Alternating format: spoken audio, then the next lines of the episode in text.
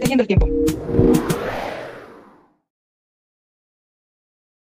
Y como yo estaba muy metido en socorrer a los que se ahogaban, no miraba ni me acordaba del daño que podía recibir, y ya me venían a asir ciertos indios de los enemigos y me llevaran si no fuera por un capitán de cincuenta hombres que yo traía siempre conmigo y por un mancebo de su compañía, el cual, después de Dios, me dio la vida, y por dármela como valiente hombre perdió ahí la suya.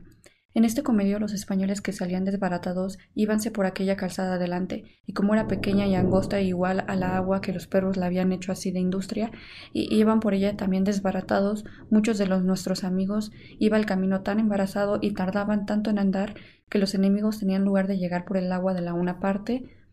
y de la otra, y tomar y matar cuantos querían, y aquel capitán que estaba conmigo, que se dice Antonio de Quiñones, díjome Vamos de aquí y salvemos vuestra persona, pues sabéis que sin, e, ella ninguno de nosotros puede escapar. Y no podía acabar conmigo que me fuese de ahí. Y como esto vio, asióme de los brazos para que diésemos la vuelta, y aunque yo holgara más con la muerte que con la vida, por importunación de aquel capitán y de otros compañeros que allí estaban, nos comenzamos a retraer peleando con nuestras espadas y rodelas con los enemigos, que venían hiriendo en nosotros, y en esto llega un criado mío a caballo y hizo algún poquito de lugar, pero luego donde una azotea baja le dieron una lanzada por la garganta que le hicieron dar la vuelta y estando en este tan gran conflicto, esperando que la gente pasase por aquella calzadilla a ponerse en salvo,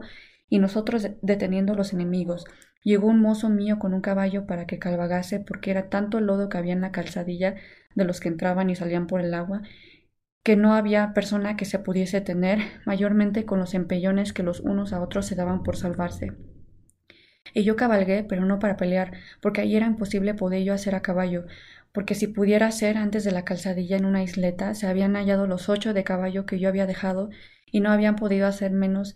de se volver por ella, y aun la vuelta era tan peligrosa que dos yeguas en que iban dos criados míos cayeron de aquella calzadilla en el agua y la una mataron los indios y la otra salvaron unos peones. Y otro mancebo criado mío que se decía Cristóbal de Guzmán cabalgó en un caballo que ahí en la isleta le dieron para me lo llevar en que me pudiese salvar. Y a él y al caballo antes que a mí llegase mataron los enemigos. La muerte del cual puso a todo el real en tanta tristeza que hasta hoy está reciente el dolor de los que lo conocían.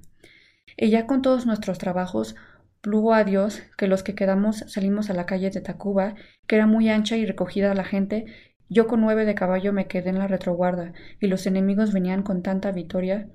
y orgullo que no parecía sino que ninguno había de dejar a vida, y retrayéndome lo mejor que pude, envié a decir al tesorero y al contador que se retrujesen a la plaza con mucho concierto. Lo mismo envié a decir a los otros dos capitanes que habían entrado por la calle que lleva al mercado,